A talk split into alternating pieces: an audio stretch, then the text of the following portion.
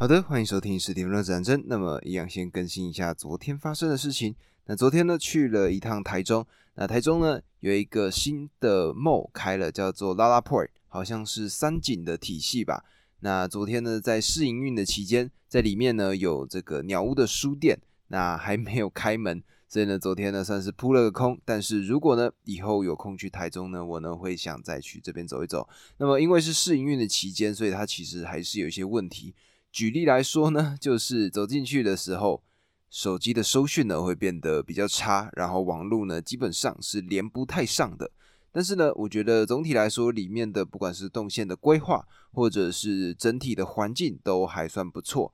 如果呢各位有时间，假日呢想要去走一走、看一看，各位可以去一下这个拉拉 port。在这边呢，我觉得是一个全家可以适合一起出去玩的一个好地方。然后呢，去了台中就一定会去吃这个公园眼科。那昨天呢，就点了三球的冰淇淋，然后在这个公园眼科里面拍了很多的照片，觉得呢是一个很美的地方。那各位如果有去台中的话，在火车站台中火车站附近就可以来到这个景点。这里呢是一个非常有特色的一个地方。那么以上这个呢就是今天的更新。那么我们呢就来到书籍的分享吧。那么今天的主题呢叫做。宠爱自己，溺爱的心理真相。那么里面呢，在讲的呢，就是关于溺爱、溺爱小朋友这件事情，它的背后的原理，还有它的类型是什么。今天呢，要来首先讲的是，我们了解一下溺爱它的原理是什么。表面上来看呢，溺爱有点像是有一点伟大的感觉，在书中呢，他是这样讲的。因为从现象上来看呢，溺爱孩子的父母，通常是透过牺牲自己。来满足孩子的需要，但是从实际上的层面来讲呢，溺爱其实源自于父母本身的自恋。溺爱孩子的父母，他们呢无视于孩子真实的成长需要，而是将孩子当做自己的另一个我，给予过度的满足。那么心理智商师呢，他呢给出了一个我觉得很特别的特点，他是这样讲的：他说每个人内心中都有藏着两个我。一个是内在的父母，它的内容呢是我们对自己现实父母和自己理想父母的内化。当我们呢做父母的时候，这个内在的父母就是我们自己；另一个就是内在的小孩，这个呢就是我们对自己童年的体验，还有自己理想童年的一个内化。那么溺爱呢有很多种原因，其中最重要的一个原因呢就是父母。内在的小孩放在他未来的小朋友身上的投射，溺爱的父母将自己内在小孩投射到现实中的孩子身上，他们无节制的给予孩子，其实在无节制的满足自己。那么心理咨商师呢？他们是这样认为的：溺爱是一种懒惰的、不负责任的爱，与溺爱相对应的是真爱。真爱呢是尊重孩子独立的爱。真爱的父母。懂得在孩子不同成长阶段满足他们的成长需求，真爱的父母懂得放手、接受并乐于看到孩子的自我独立和自我成长。也就是呢，父母必须承认一个事实，就是孩子是一个独立的人，不是我的附属品。要做到这一点并不容易，所以呢，很多父母选择了偷懒的溺爱。那么在这里呢？智商师呢，将溺爱分成了两个类别，一个呢叫做包办型的溺爱，另外一个呢叫做纵容型的溺爱。那么今天呢，会主要介绍的是包办型的溺爱。什么是包办型的溺爱呢？包办型溺爱的意思呢，就是这个父母把孩子的一切都安排好了，孩子不动手就可以得到一切，他们不鼓励，甚至不喜欢孩子自己去解决问题。根据发展的这个理论的研究呢，他们是这样发现的：十八岁之前，我们呢其实都一直在致力于探索一个问题。这个问题呢就是我是谁。那么这个探索的过程呢，其实从一出生就开始了。但到了一岁半到三岁这个阶段呢，是第一个高峰期。这个阶段呢，如果爸妈鼓励孩子自我探索，那么他呢就会形成他自己的感觉。他自己的能力，他自己的思想，而这一切最终融合在一起，让他知道我是谁。但是如果碰上的是包办型溺爱的父母，他们呢就会剥夺孩子自我探索的机会。他们太重视塑造，刻意安排他们的意图来塑造小朋友，而不懂得尊重孩子的独立人格。那么，无论他们的安排多么的完美，他们的孩子都会有一种感觉，他们好像不是为了自己而活。那么，在书中呢，他举到的第一个例子是一个二十八岁的女钢琴家。这个女钢琴家呢，她在弹了二十三年的钢琴之后，有一天突然醒悟，她从来都是为别人而弹琴。她从来没有为自己而弹，这让她感到非常的崩溃，因为她觉得自己的人生好像都白活了。那么这种包办型的父母呢，他们其实就是会帮孩子把一切的事情都处理好。那么这个呢，如果从小的阶段，也就是他还是婴幼儿时期，一岁半到三岁之间，会出现什么样的事情呢？就是假设今天呢，一个小朋友他呢看到一个不远处，可能十公尺内有一个东西，他呢想要。走过去拿，他才刚学会走路。然后这个时候呢，大人在旁边发现说：“哎，他这样子走路呢太慢了，没有效率。”所以呢，他呢就直接走过去帮他拿了。那么在这样子的一个过程中呢，这个小朋友呢，没错，他拿到他想要得到的东西了，但是他缺少了探索的机会。那么这个情况呢，如果持续发生，就会像书中他所提到的一个例子。这个例子呢是这样子的：一个妈妈呢，她呢为她的孩子伤透了心。她不得不去找心理专家。这个专家呢，他这样问到：“他说，这个小朋友他第一次系鞋带的时候，他不小心打了一个死结。那么从此以后，你是不是不再给他买有鞋带的鞋子？”这时候呢，这个妈妈点了点头。然后呢，专家又问到说：“孩子第一次洗碗的时候打碎了一个碗，从此之后，你是不是不再让他走进洗碗槽？”这个妈妈又点了点头。人家接着说，孩子第一次整理自己的床铺，整整用了两三个小时的时间，你是不是嫌他笨手笨脚？结果这个妈妈又点了点头。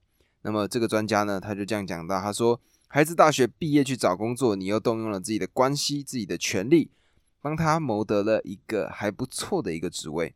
这时候呢，这个妈妈就觉得说，哇，也太准了吧，他怎么什么都答对了？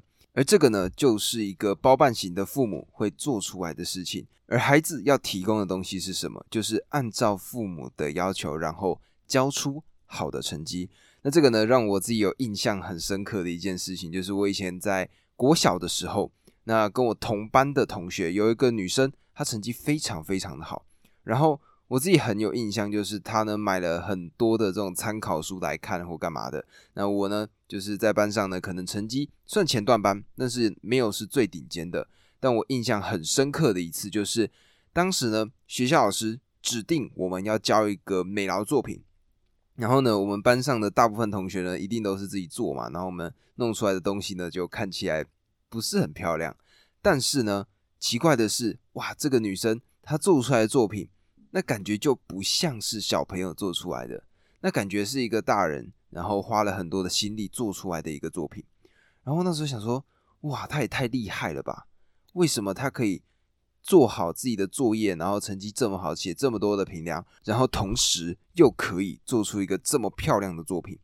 结果我后来问了一下，才发现这个女同学告诉我，她说这个作品是她的妈妈帮她做的。为什么呢？因为呢，他的妈妈呢就告诉他：“你呢，乖乖的去给我做评量，好好的把这些参考书给我写完，我呢帮你处理各式各样的美劳作品。”那当下呢，我在那个小朋友的阶段呢，听他想说：“哈，为什么你还有个佣兵部队可以帮你做这件事情？然后你就等于说，只要把书念好，然后其他东西都可以请别人帮忙弄。”但到现在呢，长大之后看了这一段故事，觉得说。他其实也挺痛苦的，因为他的妈妈呢帮他安排好了他的人生。那么，如果呢各位没有这样子的一个体验呢，我觉得各位可以去看一个预告片。各位去网络上或 YouTube 上面找《小王子》的预告片。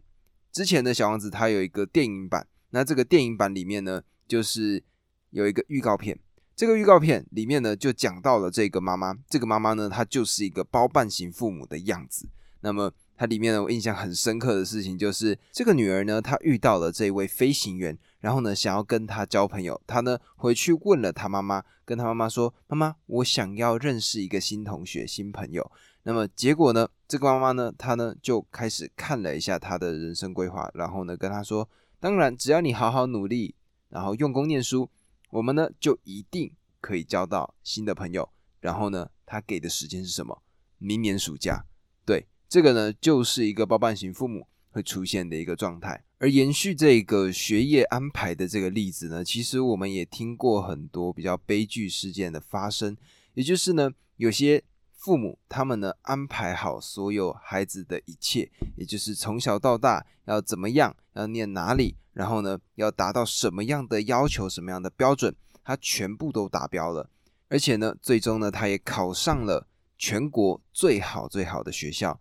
结果呢，在录取通知单一来的那一个晚上，这个小朋友他就自杀了。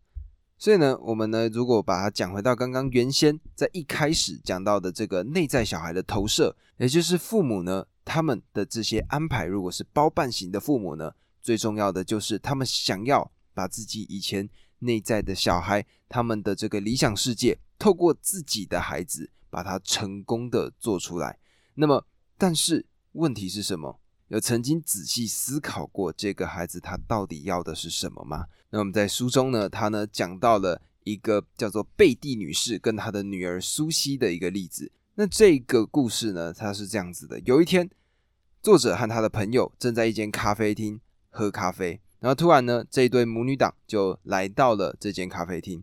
在这个咖啡厅里面呢，卖的是很多不一样的冰淇淋。妈妈呢就问到了女儿，就说：“诶，你要哪一个冰淇淋？”那这时候呢，女儿就回答道：“我想要香草的。”妈妈就说：“有巧克力的。”女儿回答说：“不，我要香草的。”然后妈妈又说：“我觉得巧克力的更好一点。”这时候女儿又说：“不，我就是要吃香草的。”结果呢，这个妈妈呢就说：“奇怪，你怎么这么倔强啊？”从这个例子呢，其实就可以知道，就是妈妈自己脑袋里面想要的是什么？她想要的是巧克力的。但是呢，女儿呢，她想要的是什么？她想要的是香草的。透过这样子一个很小的一个例子呢，这就是包办型父母他的一个很明显的一个写照。有溺爱行为的这些爸爸妈妈呢，其实并没有真正站在孩子的立场上。他们不懂得孩子真正需要的是什么，也并不真正关注孩子的成长需要，甚至都没有兴趣去了解孩子的真实感觉、真实想法。他们只想把孩子塑造成他们心中小孩的形象，而这会让真实的孩子丧失自我。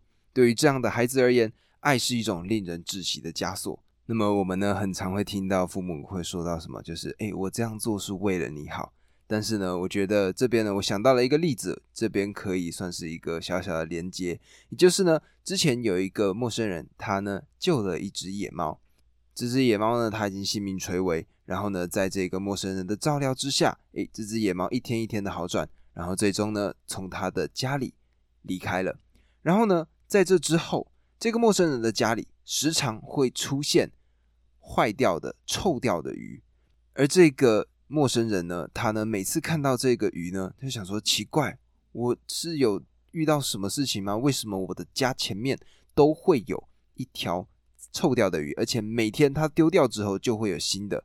然后有一天呢，他呢就在半夜的时候，静静的坐在一个阴暗处，看着所有事情发生。结果呢，在很晚很晚凌晨的时候，就会看到一只猫咪，也就是他当时救的这只猫咪，它呢。叼着一条鱼，他自己猎到的鱼，然后呢，来到了门廊面前，他呢放下这只鱼，然后呢走了几步，回头很珍惜的看了一下，然后跑掉了。那么这个呢，其实就我觉得跟我们讲到的这个包办型父母的感觉很像，也就是呢，我们从猫咪的角度来看，对，猫咪最喜欢的就是这一条鱼，但是或许在这个房子主人这个陌生人的眼里，这条鱼。反而并不是他真正想要的，而这个呢，就是我觉得包办型父母会出现的一个情况。言归正传，我们呢到底要怎么样来解决这件事情呢？其实最重要的呢，就是在孩子他们的这个角度，也就是呢，我们必须为自己而活，因为呢，这是你自己的人生。那么我呢，把它想象的画面比较像是这样子的，也就是各位有骑过脚踏车吗？各位在骑脚踏车的时候，以前应该是。父母在教导我们怎么骑脚踏车嘛？那么我们呢？如果在刚开始骑的时候，爸妈呢可能会抓着我们的后轮的地方，然后呢帮我们保持平衡。但是当我们真正开始会骑的时候，会发生什么事情？就是我们越骑越快，越骑越快。这个时候，父母就不得不放手了。那这个呢，其实就是一样的意思。我们呢，在这个过程中，也就像骑脚踏车一样，我们刚开始确实需要他们的帮助，但是呢，最终这个人生还是我们自己去决定的。我们呢，只有透过自主的探索，才能形成自我，知道自己是谁，知道自己在这个社会最适合的位置。只有这样子，我们呢，才能够去找到我们真正的自己。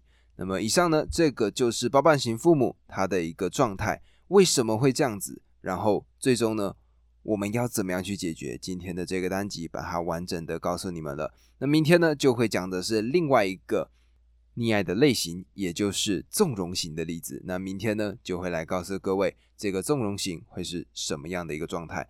那么如果喜欢今天这个单集的朋友，记得帮我按下关注，然后订阅 YouTube 频道。那么如果呢有任何的看法、任何的建议，记得在 YouTube 啊，或者是 Apple Podcast、Spotify Podcast 回应你们的看法。我呢只要看到就一定会回复给你们。然后如果喜欢这个单集，记得帮我分享出去。以上这就是今天单集，我们明天见，拜拜。